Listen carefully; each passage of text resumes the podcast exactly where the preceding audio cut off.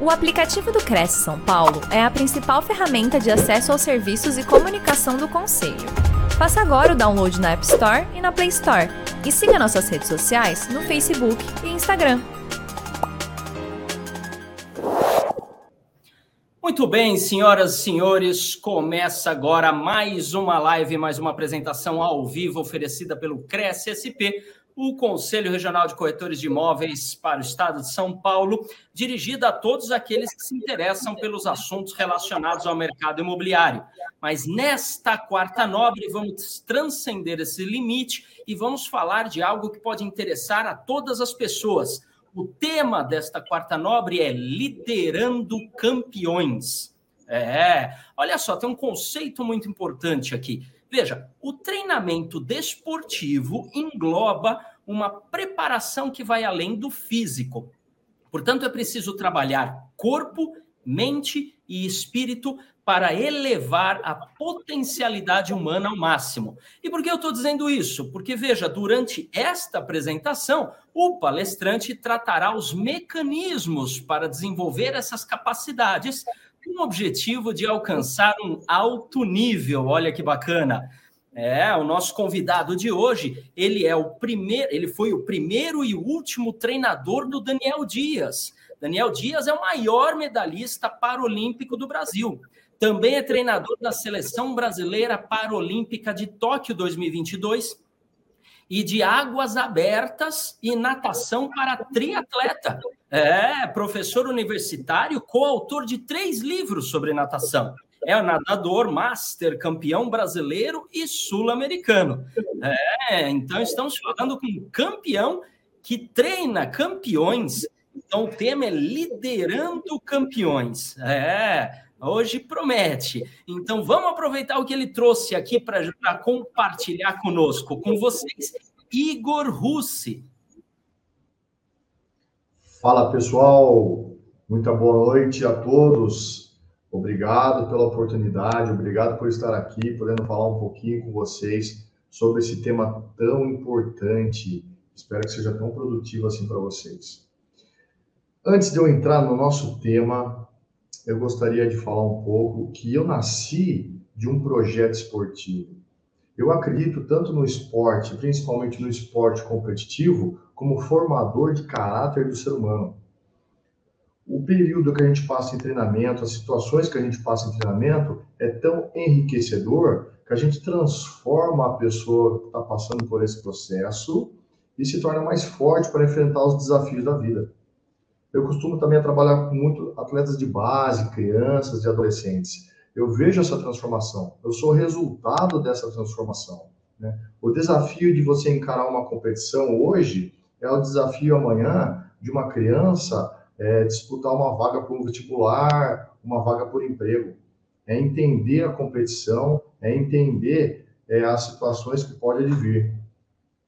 Então vamos entrar no nosso tema, hein? E antes de entrar literalmente no, no nosso tema, eu quero apresentar para vocês os meus campeões e para que vocês conheçam um pouquinho da história de cada um deles.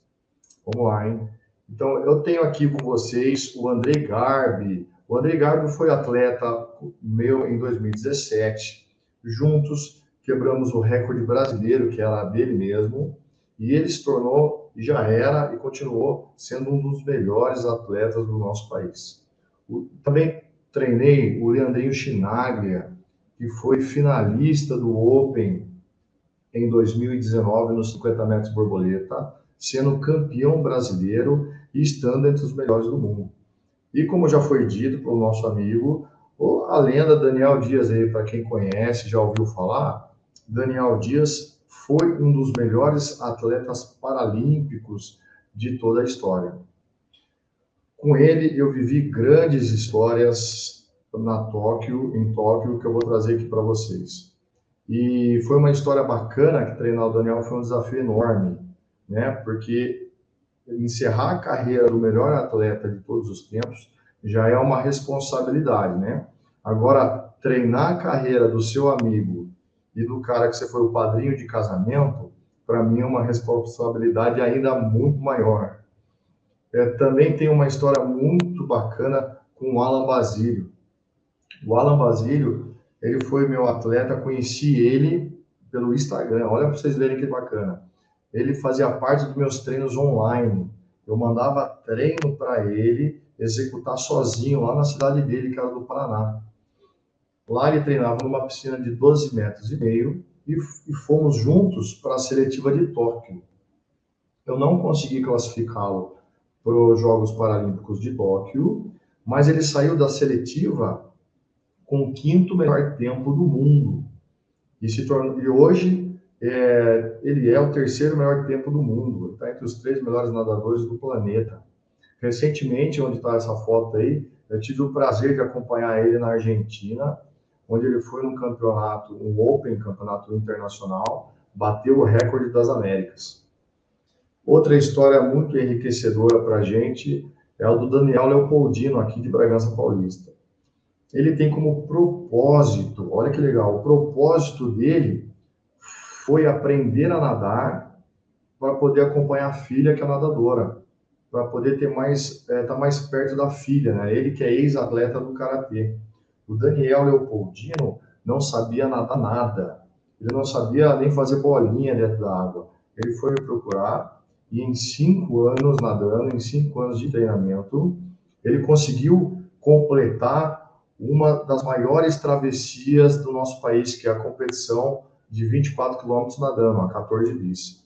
Ele ficou quase oito horas nadando sem parar. Na verdade, foram sete horas e 56 minutos, para ser exato. E isso em apenas cinco anos. Vou contar muito dessa história aí também.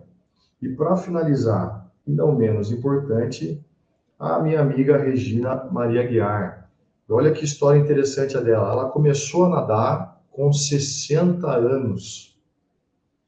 Ela já sabia nadar, mas começou a treinar natação com 60 anos. Ela me procurou há 12 anos atrás. Hoje ela está com 72 anos, coleciona diversos recordes brasileiros e recordes sul-americanos. E olha que interessante, né? Como é o poder é, da vontade. A Regina Guiar, hoje, ela é minha aluna online. Ela mora aqui em Bragança, na mesma cidade do eu. Olha que interessante mas os nossos horários não casam, ela não consegue treinar comigo, eu não consigo dar treino presencial para ela. Eu mando os treinos para ela no Zap Zap e ela executa treinando sozinha. Olha que legal. E essa foto é recente, é desse mês, onde ela foi para o Campeonato Paulista e ganhou 12 medalhas, sendo 6 de ouro. E eu, que é treinador por mais de 20 anos, leva uma frase que é do, nosso Jesus Cristo, que quem quiser ser líder deve primeiro servir, né? Eu tento servir os meus alunos, os atletas que me procuram da melhor forma possível, sempre me doando é, 100% é, para eles. Né? Eu sou um provedor da zona de desconforto, que quando um atleta, um aluno vem me procurar para querer melhorar a sua performance dentro da água, algo que ele está fazendo já não está mais dando certo. Então, eu preciso tirar ele daquela zona de conforto e promover outros estímulos para ele, né? Para ele conseguir evoluir e se manter em constante evolução. E uma das frases que eu gosto muito, que eu trago para vocês, é do Henry David. Ele diz o seguinte: o preço de qualquer coisa é a quantidade de vida que você troca por isso. Né? Na alquimia, a gente tem a lei da troca equivalente, que é para você conseguir uma coisa, você precisa abrir mão de outra. Né? Para algumas outras pessoas, é, isso pode é, ser chamado de sacrifícios. Né? A gente tem que fazer sacrifícios. A gente já não ouviu bastante isso por aí? Eu não gosto muito da palavra sacrifícios, porque eu acredito que quando você está sacrificando algo para conquistar outra coisa, é algo que para você é doloroso. Né? Eu trabalho com natação há mais de 20 anos. Há mais de 10 anos eu sou treinador de natação. Eu, eu deixo vários fins de semana, vários fins de semana, para é, servir os meus atletas e abrir mão de estar com os meus parentes, a minha família, meus filhos. Né? Mas para mim não é um sacrifício, mas é uma troca e ela existe. Então, para mim, ela acaba sendo é, gratificante, porque é isso que eu decidi fazer da minha vida. Então, não se torna um sacrifício. Também é importante ressaltar a frase de Aristóteles, quando ele diz o seguinte: Nós somos aquilo que fazemos repetidamente.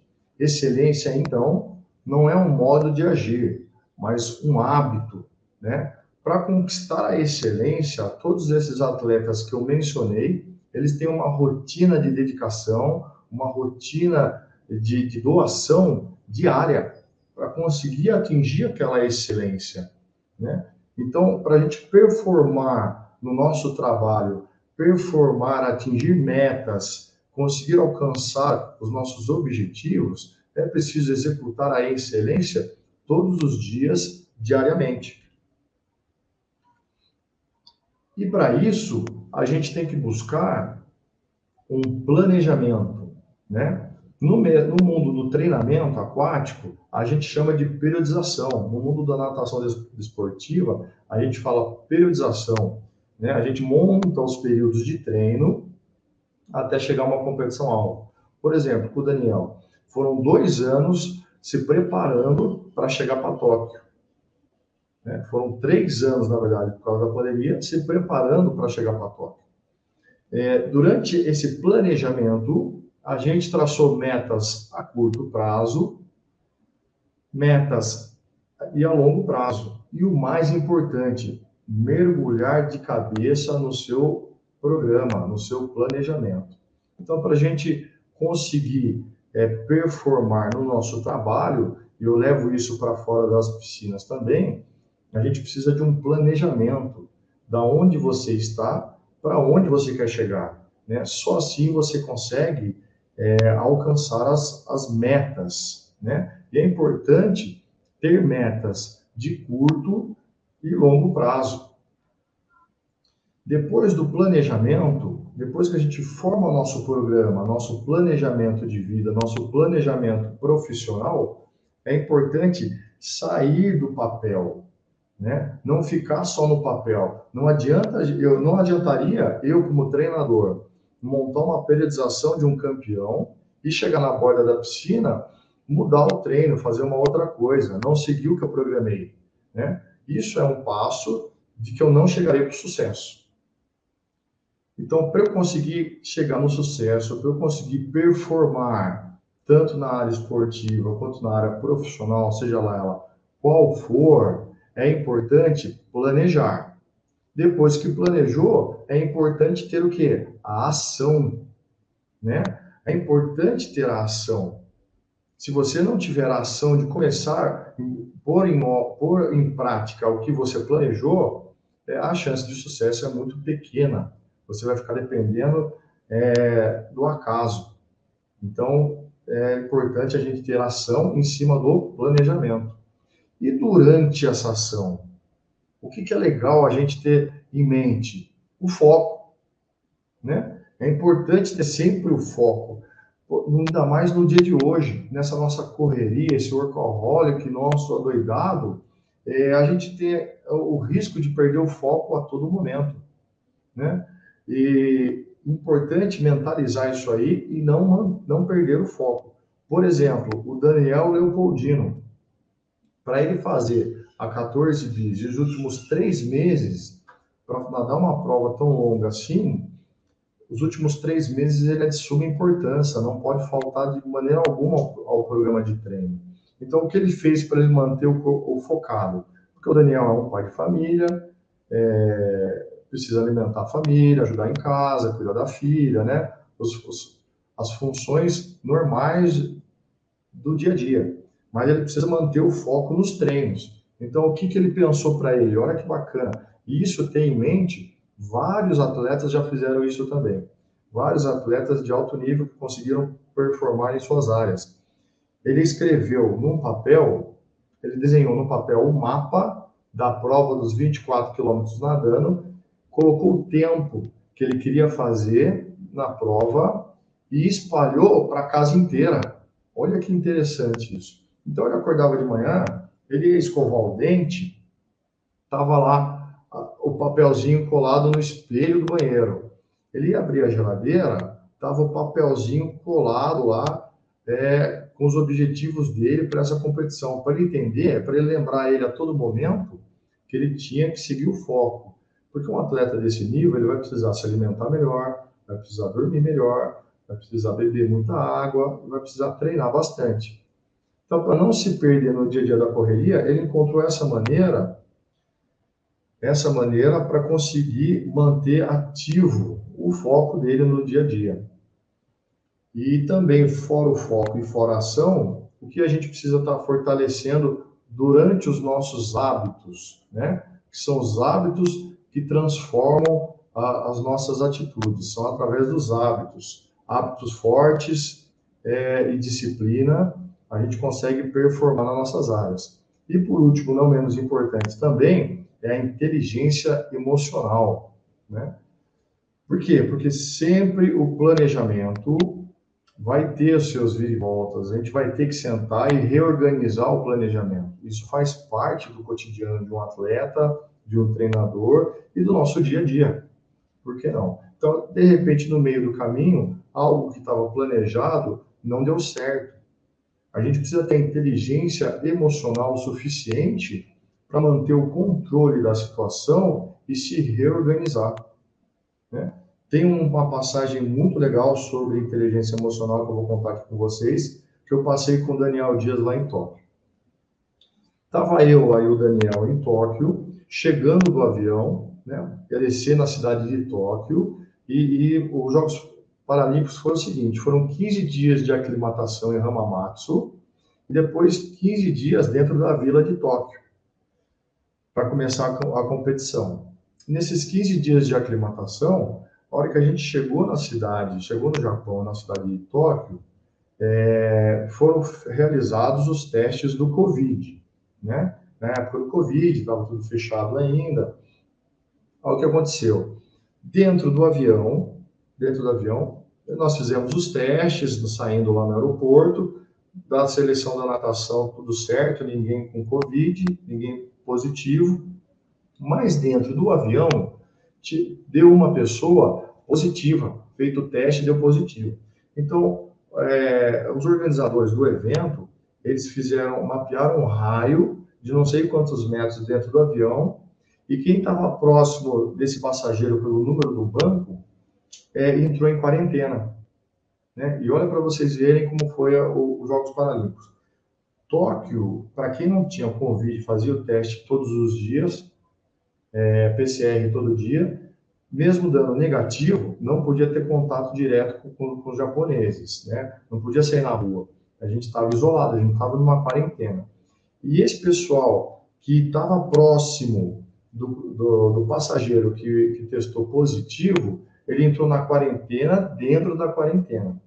Aí, para vocês terem uma ideia, nós fomos para o hotel da seleção brasileira, né? A gente não podia sair para fora, sair andar para rua, a gente tinha que ficar dentro do quarto ou sair, só descer para as refeições. Pra, o grupo que testou, o grupo que estava perto desse que testou positivo, não podia nem sair do quarto, tinha que ficar dentro do quarto. E o Daniel estava próximo desses, estava dentro desse raio aí. Ele não estava próximo, mas estava no raio do, do, do, que eles mapearam. Então o Daniel acabou entrando na quarentena também. E ele ficou isolado, não podia sair do quarto. Eu, como treinador da seleção, ia para os treinos da seleção. Só que o meu atleta estava trancado no quarto, não podia sair do quarto. Passou um dia, passou dois dias, passou três dias, eu comecei a ficar agonizado. Eu falei, pô, eu preciso treinar o meu atleta, a gente veio aqui para nadar, ele não está com Covid, está dando negativo. Pô, como é que faz? Eu já estava ansioso ali, né? E fui é, conversar com ele.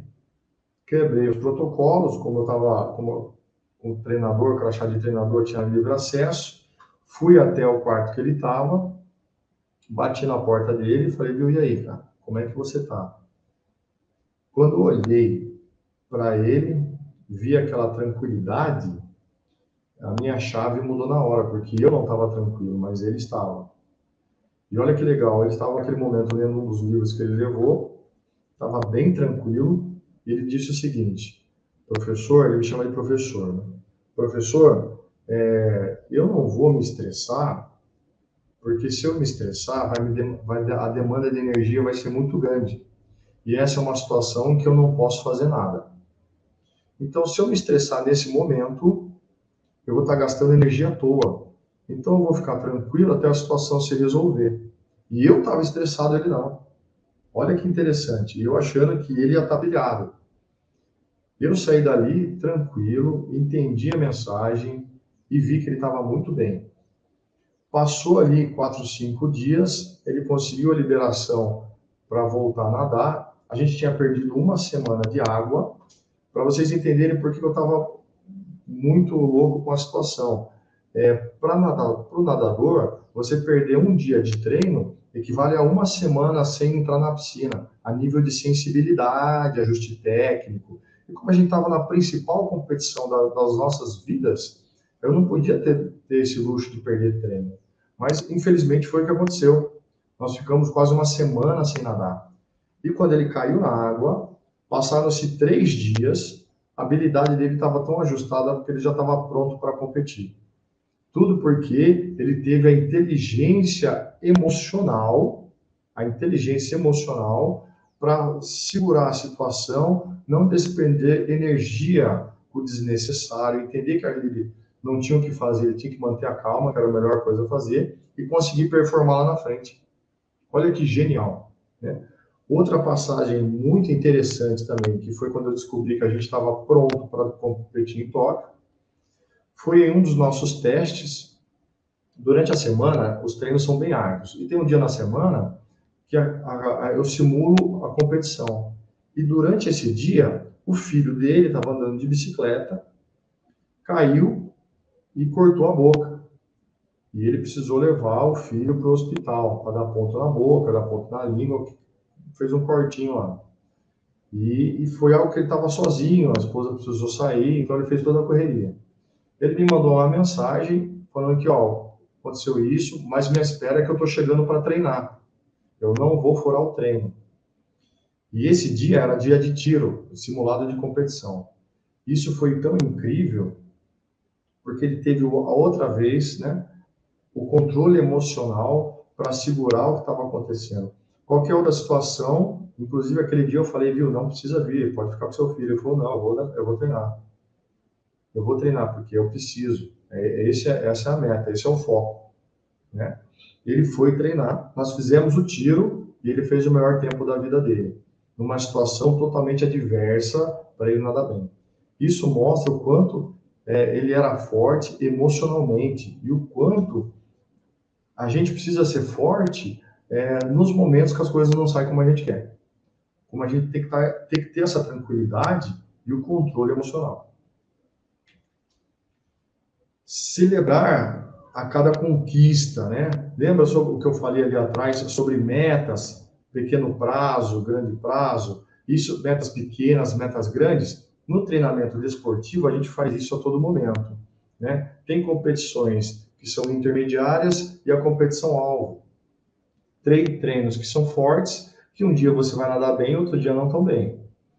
Os dias que nadam bem, os dias que nas competições intermediárias foram bons resultados, são motivos suficientes para celebrar, para entender que a conquista foi legal, é uma boa conquista. Não chegou no objetivo principal ainda, mas é importante comemorar essas conquistas. Eu já tive atletas que chegou para mim e falou assim, viu, tudo bem, Igor, eu quero ser campeão brasileiro. Falei, pô, legal, vamos treinar. Mas ele não tinha conquistado nenhum um campeonato municipal. Então, qual é a etapa? Ele conquistar um campeonato municipal, que são as metas de pequeno prazo.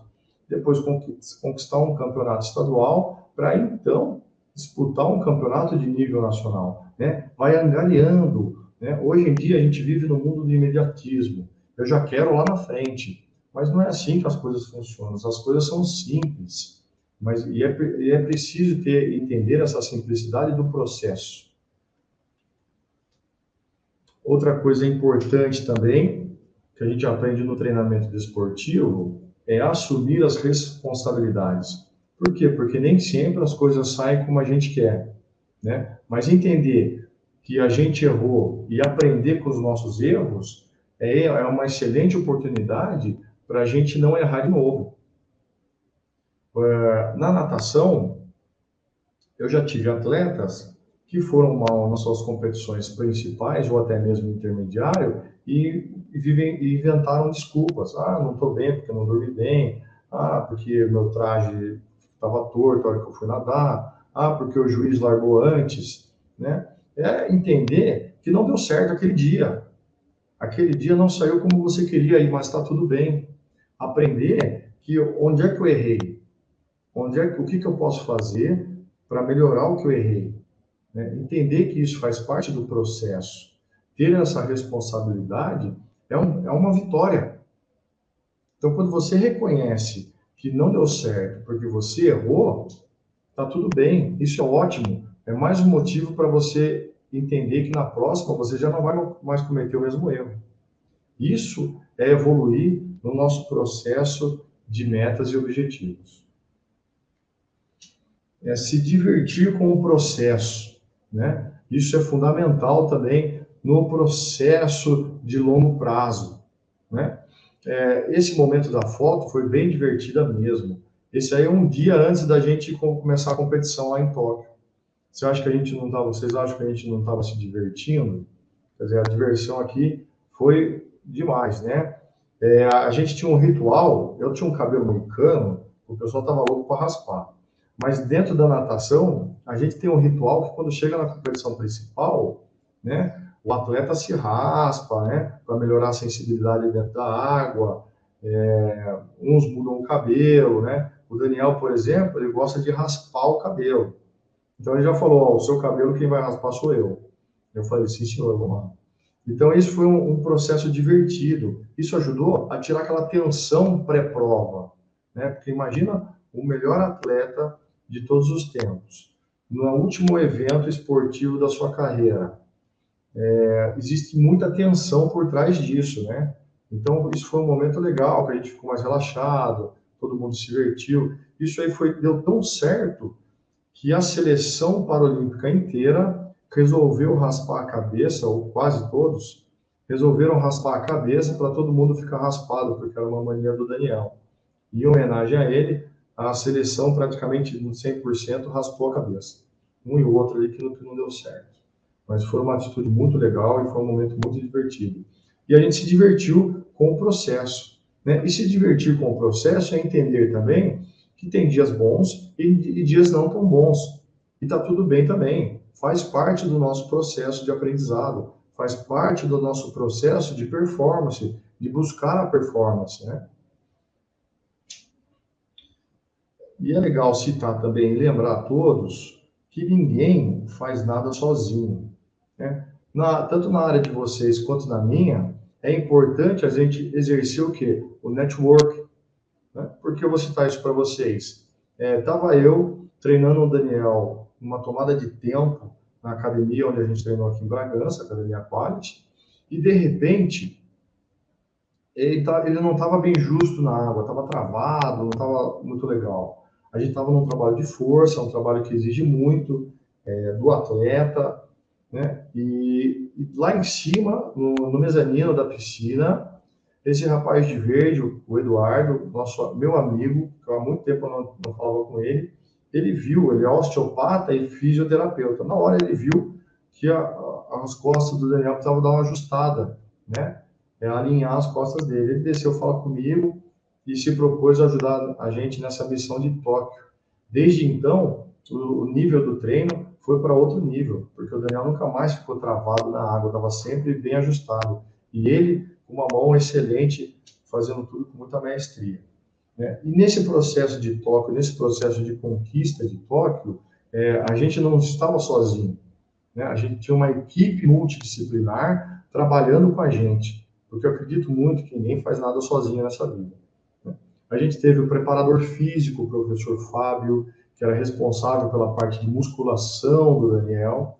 A gente tinha a nutricionista Julia Magrini, que fazia toda a alimentação com o Daniel a doutora Simoni, que era responsável para manter a qualidade de saúde do Daniel na melhor forma possível, fazer todos os exames, baterias, para ver se os treinos não estavam muito excessivos, né? Se a recuperação dele estava sendo legal. Né? E depois veio o Eduardo para somar na nossa equipe aí, para fechar esse time maravilhoso que nos acompanhou até os últimos dias de prova. E a gente era tão unido a gente tinha um grupo que se falava toda semana para conseguir ajustar os treinos e, e poder oferecer para o Daniel a melhor performance da vida dele.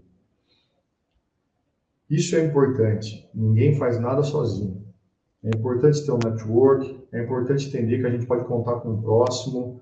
É, isso faz parte da, da, carreira de sucesso. Bom, e pessoal, estou aberto aí a questões, a perguntas de vocês a partir de agora. Fiquem à vontade.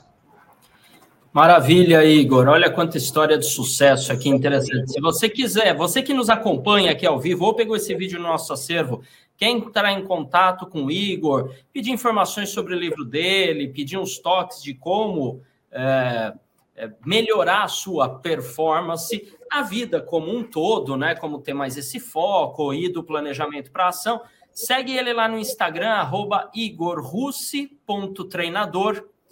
Pode mandar um e-mail para ele também, igorspeixe.gmail.com Dá um oi lá no WhatsApp no 11 99832 0284 e você pode também achá-lo no Facebook, né, como Zoom M Natação, Zoom Z U M M de novo, natação sem cedilha e sem acento, ponto Igor Russi. Você acha ele lá no Facebook também.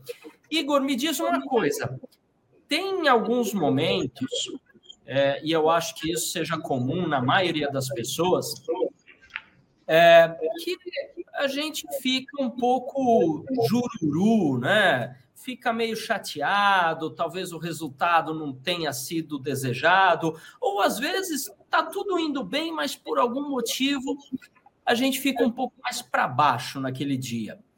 E, obviamente, nossa performance igualmente cai e os resultados ficam cada vez mais distantes.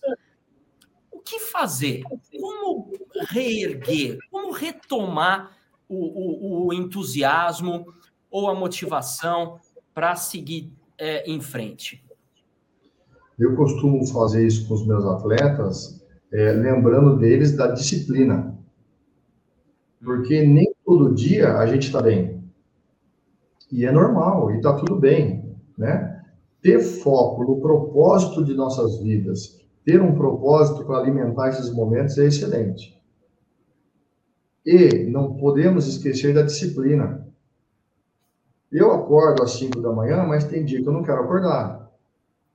Se eu for lá e apertar meu, meu, meu celular para despertar daqui 15 minutos, depois mais 15 minutos, mais 15 minutos, eu vou perder aquele momento que eu tenho para eu poder cuidar da minha saúde. Se eu perder esse momento, eu vou trabalhar o dia inteiro e não vou ter mais tempo. Aí eu vou ter aquele sentimento de frustração, né? Então é importante a gente lembrar disso. Pô, aquele dia eu não consegui acordar, coisa simples, tá? Estou dando um exemplo simples. Amanhã eu posso cometer isso de novo, porque eu sei que eu não vou sentir bem no final do dia. Só que se você deixar esse dia vir ruim, outro dia vir ruim, outro dia vir ruim, vai virar uma bola de neve. Então, se, você, se a gente teve um dia ruim, é normal, tá tudo bem, mas vamos fazer de tudo para amanhã ser melhor. Tá. Bom, daí eu fico imaginando, eu volto lá naquela tua tela de planejamento, que aí é ação, inteligência emocional, né? enfim. Claro, eu tenho que ter um planejamento para tornar alguma coisa um hábito como você explicou na tela. E agora, falando sobre disciplina, eu preciso ter um não só o planejamento de onde eu quero chegar, mas o plano de batalha, ou seja, o passo a passo, o que, que eu vou fazer cada dia. Então, é, eu tenho que fazer no mínimo cinco ligações para novos clientes, por exemplo, ou potenciais clientes. Legal, fiz quatro, estou cansado, acho que já está bom, eu mereço, né? Não, não, é cinco. Cinco é cinco. Ah, mas ontem eu fiz dez ligações. Sim, mas ontem foi ontem. Hoje é hoje. Hoje é cinco. A rotina é cinco. Manter a disciplina, no mínimo cinco. Putz, mas eu tô tão cansado, de repente essa ligação não vai ser boa. Não, para. Disciplina. Cinco ligações. Volta no planejamento. Faz sentido? É por aí mesmo ou eu estou aqui viajando? Não, é total sentido. É simples.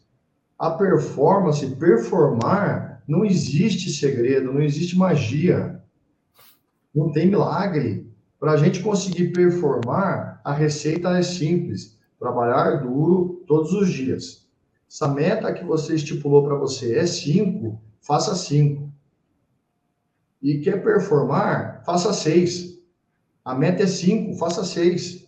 6 ligações. Pô, mas vai estourar meu, meu expediente. Ah, eu marquei um, um compromisso ali. Não, faça. Se supere. Consiga alcançar suas metas e ultrapassar a sua meta. Senão, não é performance.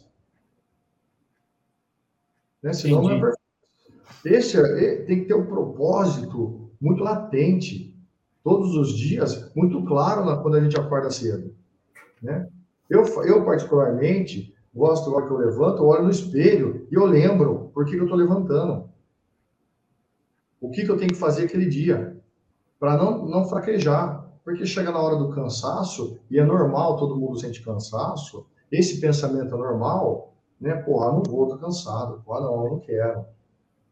É normal, só que você não vai performar. Né? Ação e reação. Se você não fizer nada, pelo menos você não vai ter resultado nenhum. É, faz sentido. é simples. As pessoas tem. acham que existe uma fórmula mágica para o sucesso. Né? Algumas pessoas podem pensar que, pô, mas o que, que ele faz de diferente que eu não estou fazendo? É o básico, não é o diferente, é o mínimo. Não é nada de diferente. É só o arroz com feijão. O arroz com feijão bem feitinho sai uma comida gostosa. É, isso é verdade. É aquilo, né? O que, que ele faz de diferente que ele tem resultado ou não? É, é isso mesmo. Ele faz. Não que faz Exato. diferente. Ele faz. Maravilha. Aí, essa falta de ligação, uma coisinha pequena que a gente acha que não vai fazer diferença, mas que a longo prazo, a médio e longo prazo, faz diferença. Uhum. Tanto positivamente quanto negativamente, né? E eu acho que a gente pode colocar isso como um hábito em termos de autossuperação, e aí vem a pergunta, é, para todos os detalhes da vida e, e, nos detalhes mesmo. Ah, eu não, não, costumo agir assim. Bom, então vamos criar este hábito de autossuperação e de planejamento, de estabelecimento de metas e tudo mais, nas várias coisas. É, por exemplo, eu coloquei uma pequena meta para pegar o hábito mesmo de alcançar metas. Isso já faz algum tempo. Coloquei uma pequena meta que eu queria uma casa mais organizada e tal. É, e aí eu coloquei uma meta muito simples. Eu não vou dormir se tiver louça suja. Então eu tenho que lavar todas as louças e às vezes isso, ah, meu Deus, deu aquela né, recepção com os amigos e tudo, tem aquele monte de coisa, fala, não, eu estou cansado, pelo amor de Deus. Não. Disciplina. Vamos lavar todas as louças e tal. E eu confesso, foi difícil no começo, porque não tinha o hábito, mas eu tinha de decidido. E hoje já é uma coisa tão absolutamente natural, né? Que as pessoas falam, nossa, Anderson, mas às vezes vai amigos em casa e tal, tudo. Não, mas deixa aí, depois a gente lava. Não, é agora. E aí rapidinho já vai tudo e parece que pega uma técnica, uma prática, isso para qualquer coisa, né? Enfim. É, é, e, e, aí vem, vem essa história da. E aí vem, eu te pergunto, essa história da gamificação, né? Tornar o alcance das metas em prêmios pessoais. Né? Então, quando tem, tem qualquer celular agora tem esses aplicativos que calculam os passos e tudo, e te dão prêmios e tal. Eu recebo prêmios, recebo vouchers aí para gastar no iFood e tudo. Acho o máximo. Então, cada hora lá eu estou aumentando minha meta para ganhar mais voucher, porque assim eu como de graça. É um baratão. Mas a gente pode criar isso no nosso dia a dia também, né? Como, por exemplo, sei lá, eu vou num treino, eu vou nadar 100 metros, né? Qualquer coisa que eu fizer acima dos 100 metros, ou vou fazer cinco ligações. Se eu fizer acima, se eu fizer cinco ligações, ótimo, tá perfeito, termino o meu dia. Mas qualquer coisa que eu fizer acima das cinco ligações, eu posso me dar um prêmio, né? Do eu mereço, porque às vezes a gente quer isso, né? O, o açúcar, né? O eu mereço. Então, vou tomar um sorvete, vou assistir um filme, ou sei lá, vou fazer alguma coisa que tá que é entretenimento, né? Enfim. Isso funciona ou, ou, ou, é, ou é, é, um, é um autocapitalismo que a gente está fazendo? Sei lá, funciona esse negócio de gamificar as metas e se premiar quando superá-las? Oh, eu acredito que até certo ponto pode funcionar sim, né? É, cai naquela questão que eu, que eu falei ali atrás de comemorar as pequenas metas, né? Se está dentro do seu planejado, se está dentro de alguma coisa que você planejou, pô, eu acho super saudável. Né? Porque são com as pequenas metas que a gente precisa comemorar para conseguir chegar nas grandes metas. Tá? Você falou uma coisa, Igor, muito interessante. Do, do, do rapaz chegou para você e falou: Ah, eu quero ser campeão se não me engano, foi nacional. Aí você vai, não, então vamos voltar um passo atrás, porque o nacional está lá na frente, vamos ser campeão estadual, ou então municipal, ou sei lá, né, regional, do bairro. Né? vamos, vamos começar, né? Para subir a escada é um degrau de cada vez, né? Então vamos foco em um degrau. Mas às vezes a gente coloca uma meta e se esforça, se esforça, se esforça, não consegue, não consegue, não consegue. Vem a frustração e a gente pensa, isso não é para mim, eu não consigo. E, obviamente, nos enchemos de autossabotagem. O que fazer? Como, como e, mais importante, quando dar um passo atrás e estabelecer uma meta menor? E essa pergunta do como e quando é, como a gente percebe se eu estou realmente com preguiça ou me esforçando pouco, e por isso eu vou falar, ah, vou dar um passo atrás, estabelecer uma meta menor, ou realmente é uma meta que eu não estou conseguindo atingir, ela é alta demais para mim nesse momento e eu efetivamente tenho que dar um passo atrás. Como eu consigo perceber essa diferença?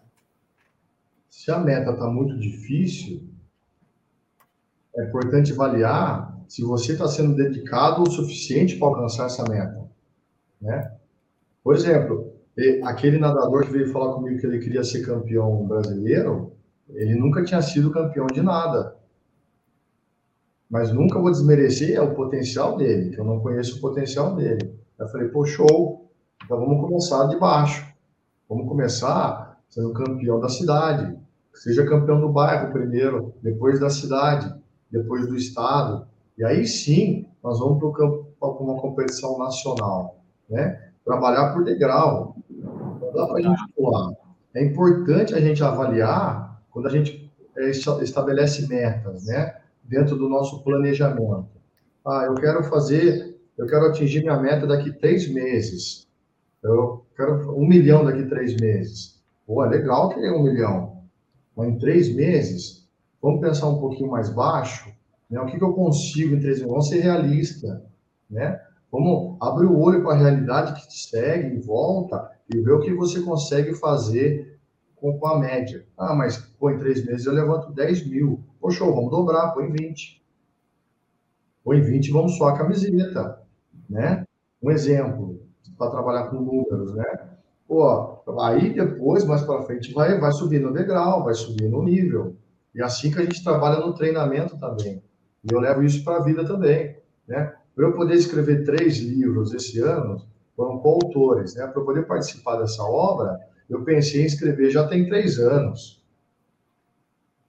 Esse ano que eu consegui executar, mas eu vim trabalhando nisso aí já tem um tempo, né? Aí fica mais palpável, né? E não cai na frustração. Tá. Mas também faz parte. Puxa, eu queria três meses, não consegui. Tá tudo bem. Vamos replanejar e ver aonde que errou. Né? Aí é preciso fazer uma autoanálise para buscar os possíveis erros. E cai naquilo que eu falei, entender que errar faz parte. E tá tudo bem, eu errei. Vamos aprender? Puxa, eu queria alcançar aquela meta, não consegui. Então vamos alcançar essa que está mais palpável, porque isso é importante, né? Um degrau de cada vez e reconhecer que você está tá evoluindo, está melhorando é importante. Aconteceu isso essa semana a, semana passada com um aluno meu. Ele, ele, ele viaja 40 quilômetros, 50 quilômetros para vir treinar comigo duas vezes na semana. Ele nadava muito mal. Aí eu filmei ele e falei, puxa, olha que legal como você evoluiu. ah, mas para mim não tá bom. É lógico que não tá bom porque ele quer atingir. Mas olha o quanto evoluiu. Né? Depois ele viu o vídeo com calma, falei com ele no meio do treino, né? Depois ele viu o vídeo com calma, pô, professor, é verdade, olha que diferença que eu tô quando eu comecei. Puxa, eu não, eu não percebi isso. Às vezes as pessoas também não percebem o quanto melhoraram, né? Só vê lá na frente aí a meta é alta. Né? Mas entenda que o processo está acontecendo, mas soe a camisa para conquistar todo momento. Maravilha. Não estar satisfeito com a, é, é, é importante, né? Olha que diferença, olha que insight isso aqui, porque você precisa reconhecer que você está evoluindo, mas buscar sempre mais. Tá. Toda hora você fala assim, poxa, não tá bom, não tá bom, não tá bom, não tá bom. Chega uma hora que você vai desanimar a pessoa está evoluindo, está conseguindo subir seu degrau nos seus objetivos, show. Não conseguiu ainda chegar onde quer? Paciência. Trabalhe mais para isso. Se você quer mais cedo, então trabalhe mais. Maravilha. A gente volta na frase que não tem segredo. E realmente não tem segredo. Se você está trabalhando oito horas por dia, não está conseguindo acertar a meta, você está com pressa de atingir essa meta, trabalhe 16. Ué, você pulou sua meta, né? Ou então diminui um pouco a meta, refaça essa meta, é, coloque os seus valores. Mas eu acho que é importante também a gente entrar num ponto que o ser humano é sócio é, é físico psicossocial, né? Nós, seres humanos, somos físico psicossociais. Precisamos cuidar do corpo, precisamos cuidar da mente e ter o convívio social trabalhar esses pilares e distribuir esses pilares da melhor forma que você puder, para tudo ah. evoluir, senão você fica doente. Última pergunta aqui, eu vou aproveitar a pergunta do Alves e Lima Imóveis, eu acho que é o nome da imobiliária, mas enfim, e, e quero é, ampliar isso. Então, eu vou fazer a pergunta dele, já dá uma ampliada para você responder. Ele diz assim: ó, vou fazer minha primeira prova de natação dia 3 de dezembro na Quality para primeira prova, qual é a sua dica? E eu amplio a questão dele, porque ele está falando de uma prova de natação, mas nós temos provas na vida inteira, né? é aquela grande negociação, é a primeira vez que eu vou fazer uma apresentação em público, é aquela entrevista do emprego, é aquela é, é, reunião importante de fechamento de uma parceria. São provas que a gente tem no nosso, na nossa vida. A pergunta que ele faz, eu acho que se encaixa para todos os demais contextos. Qual é, Igor, a sua grande dica? Tudo bem, eu já me esforcei, eu me preparei, eu li, eu estudei, eu nadei, eu, eu me preparei fisicamente. Ok, eu estou preparado, mas qual a sua grande dica de como eu entro nesta prova da minha vida para vencê-la? O que eu tenho que fazer antes? Imediatamente antes. Bem, eu conheço, é a Bel. Bel, um beijo para você. Obrigado por ter entrado aí com a gente. Ela, ela é corretora aqui de Bragança, passei o convite aí para ela, ela espalhou para o grupo dela inteiro aí, o pessoal do Cresci aqui de Bragança também, interior, muito legal. Abel, você é uma excelente nadadora, Abel. O segredo é o seguinte, você treinou o suficiente que eu sei. Então, o primeiro passo é se preparar para esse evento. Se você tem um evento, se você tem uma reunião, se você tem uma palestra, tem que se preparar, tem que ensaiar. Se prepare o máximo possível. Quanto mais a gente se prepara, menos inseguro a gente fica. É, e isso é automático. Se você se preparar pouco, é, a insegurança vai ser maior. É lógico que um grau de insegurança vai fazer parte, né? mesmo porque é a primeira prova, ou como você falou, a maior prova da vida. Um outro exemplo, né? O que, que eu faço? mantenha calma. Ninguém executa nada perfeitamente sem estar calmo. Eu também estava nervoso hoje. É normal e está tudo bem, né? É mais uma palestra, é diferente, ou é show. Olha que oportunidade maravilhosa. Então, curta o processo, aproveite cada momento e, principalmente, se divirta no dia. Bacana. É isso aí. Se prepara, aproveita o processo, aproveita o momento, se divirta no dia. Adorei isso. Show de bola. Infelizmente, a gente já está chegando perto do nosso tempo limite aqui. A gente poderia conversar mais uma série de assuntos aqui relacionados a como liderar campeões e como ser campeão, né? Porque eu acho que é, é, é, o que nós fazemos conosco mesmo não deixa de ser uma liderança, uma autoliderança, né? Estabelecimento de planejamentos, metas, cobranças que nós fazemos positivas que nós fazemos conosco mesmo, né? Mitigar as frustrações e aí vai. Então, tudo a ver. Olha, aqui estão os dados de contato novamente para você que nos acompanha ao vivo ou pegou esse vídeo no nosso acervo. Se quiser entrar em contato com o Igor, está interessado em natação, fala com o Igor, está interessado em como liderar campeões. Você é líder, né? Você é gerente de equipe, tem aí uma equipe é, é, que você lida com eles pega algumas dicas, porque o Igor lidera campeões. Você, de repente, pode também liderar campeões aí na sua imobiliária, né? no seu, na sua empresa, no seu grupo profissional também. Ele tem uma série de dicas de como motivar, né? como estabelecer aí critérios de planejamento e tudo mais.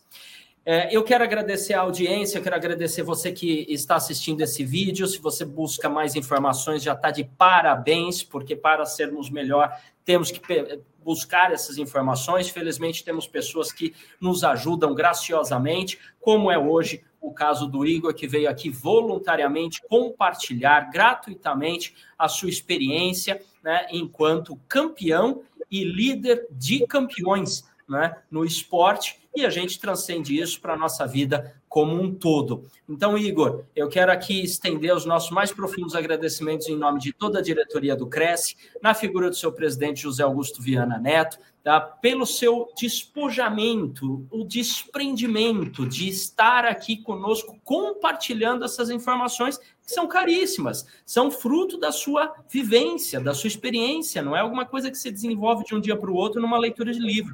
Você viveu tudo isso que você está transmitindo para a gente e está aqui voluntariamente, graciosamente. Então, muito obrigado pelo seu tempo. Eu sei que você é uma pessoa ocupada, daqui a pouco já está indo para a faculdade para ministrar aula, olha só, mas dispensou aí um pedaço da sua agenda para estar aqui conosco. Então, muito obrigado por isso. Espero vê-lo aqui né, mais vezes para a gente conversar a respeito de como liderar campeões, dar outras dicas nesse sentido. Para a gente encerrar, então, a nossa live, eu vou ficando por aqui e eu quero, então, é, te pedir, Igor, que você deixe a sua mensagem final para quem nos acompanha para a gente fechar a live com chave de ouro.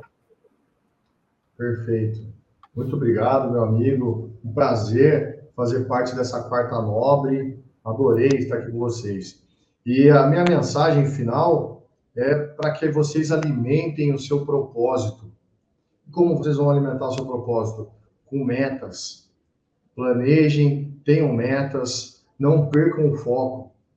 Usem todas as estratégias possíveis para manter o foco ativo. Isso é importantíssimo. E vou deixar também uma parafraseando a Maria Teresa de Calcutá, que ela disse uma vez o seguinte: se você não puder correr, caminhe. Se você não puder caminhar, use uma bengala.